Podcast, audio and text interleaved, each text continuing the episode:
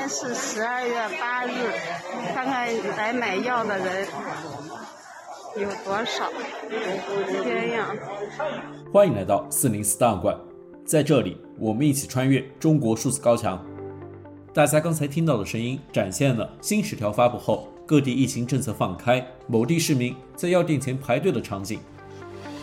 许多城市相继迎来新冠感染高峰，经历购药和就诊困难。网易号晚点 Late Post 记者走访了河南省、安徽省三个县城的多个乡村卫生室，去了解了农村地区的基层医疗系统如何应对冲击。十二月三十日，晚点 Late Post 在其微信公众号上发表文章《无声的风暴》，奥米克戎来过北方村庄。文中写道：“奥米克戎仿佛从来没来过这些村子，但人人都感冒了一回。每个村民都确凿地回忆自己是怎么得的感冒。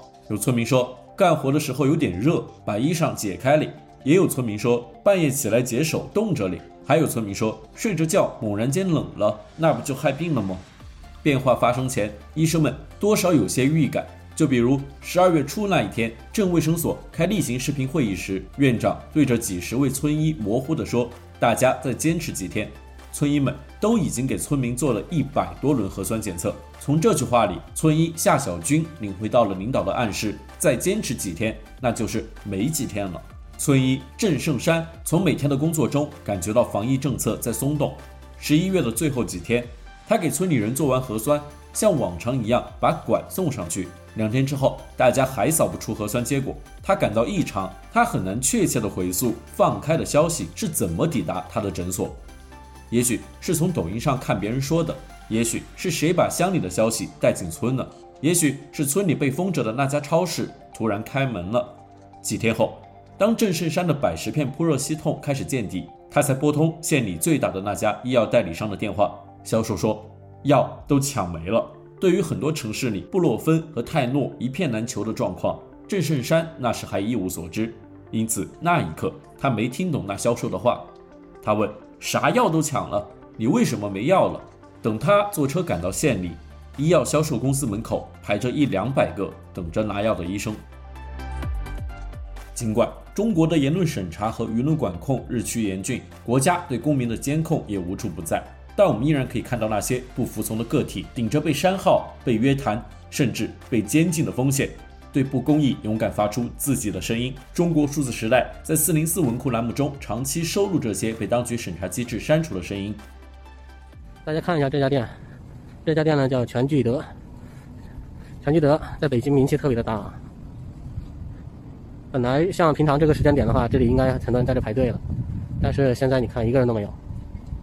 全聚德，全部都关门了，真的。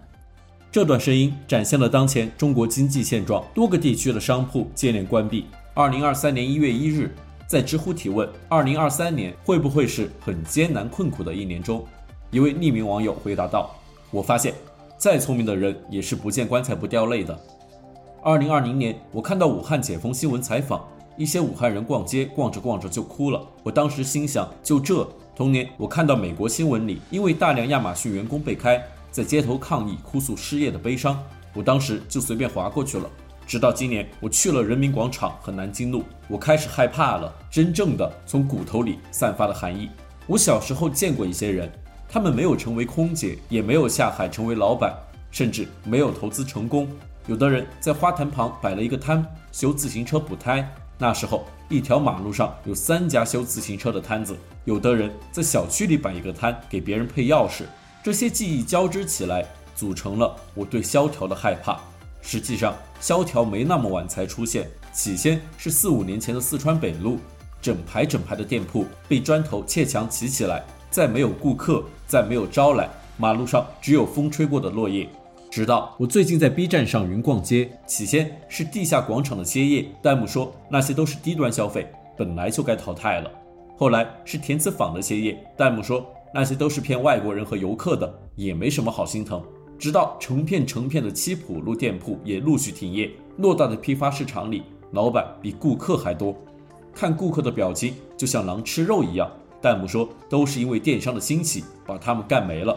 最后是南京路步行街，原本这个繁华到一坨狗屎都能卖得出去的地方，从专卖店到成群结队的结业。弹幕说：“置地广场早就没什么可以买的了，早就该被淘汰了。”时代的眼泪而已。我记得汪曾祺《黄油烙饼》里最让人心碎的一句话：“饿死的人不是一下子就饿死的，而是一点点饿死的。先是面黄，再是乏力，最后浮肿，脚上一按一个坑，一个不好的天气，人就没了。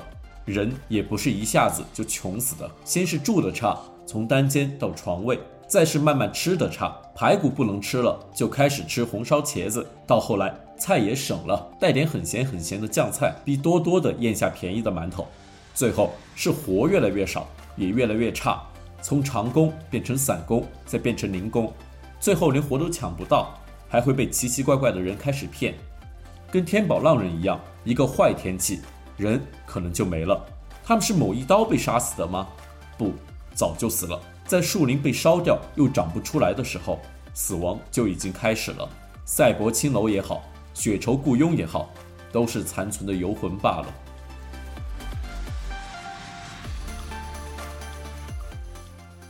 二零二三年一月一日，媒体人江雪在微信公众号“生生不息的我们”发表文章。二零二二，记住青年带来的光亮。在该微信公众号上发表的版本则为删减版，但仍遭到中国当局审查删除。中国数字时代收录了该文的完全版，文中写道：“你们是这个国家最宝贵的青年，钻石般闪亮的珍宝。你们的血是热的，心是敏感的，你们能感知他人的命运。”你们对同类的苦难有深刻的同情，你们爱自己，你们不爱那集体的、主义的、面目模糊的、代表了人民的谎言的宣称。新年的钟声已经敲响了，悲伤的2022年已在身后。一月西安封城，二月铁链母亲悲鸣，三月坠机，四月上海之声。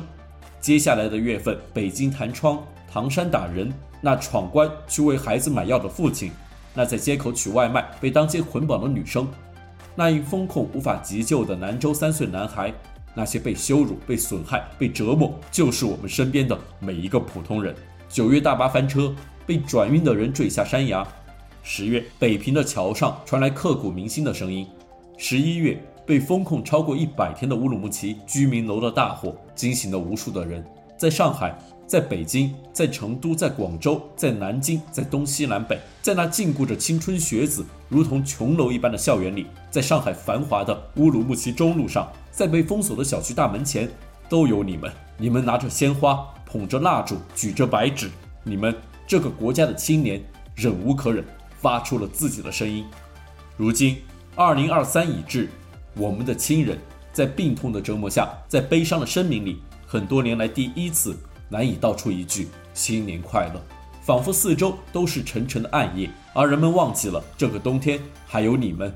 纵然无辜的你们被囚禁、被审讯、被关押，但你们的故事，你们在街头夜色里青春的身影，你们摇晃的手臂与鲜花，一张张空白的纸张，也为这沉闷的铁屋折射进了一丝亮光。一九九零年的元旦。作家新当选的捷克斯洛伐克总统哈维尔在新年祝词中说：“我们不妨反问自己，从来没有在另一种制度下生活过的青年人，是从什么地方开始对真实的追求、对自由思想的热爱、拥有政治上的理想和公民的勇气及眼光呢？”二零二二年十一月，你们就是这样的青年，因为你们义政三年，人们承担的苦难仿佛才有了一丝意义，是你们大声喊出心里的话。为所有被损害与被奴役的人赢得了一丝尊严，也因为有你们，二零二三年的第一天，当太阳升起，我们依然要充满希望地说一声新年快乐，并期待你们平安归来。以上是本期选读的三篇四零四文章，文章全文见中国数字时代网站，这些作品版权归原作者所有。中国数字时代仅对原作进行存档，以对抗中国的网络审查。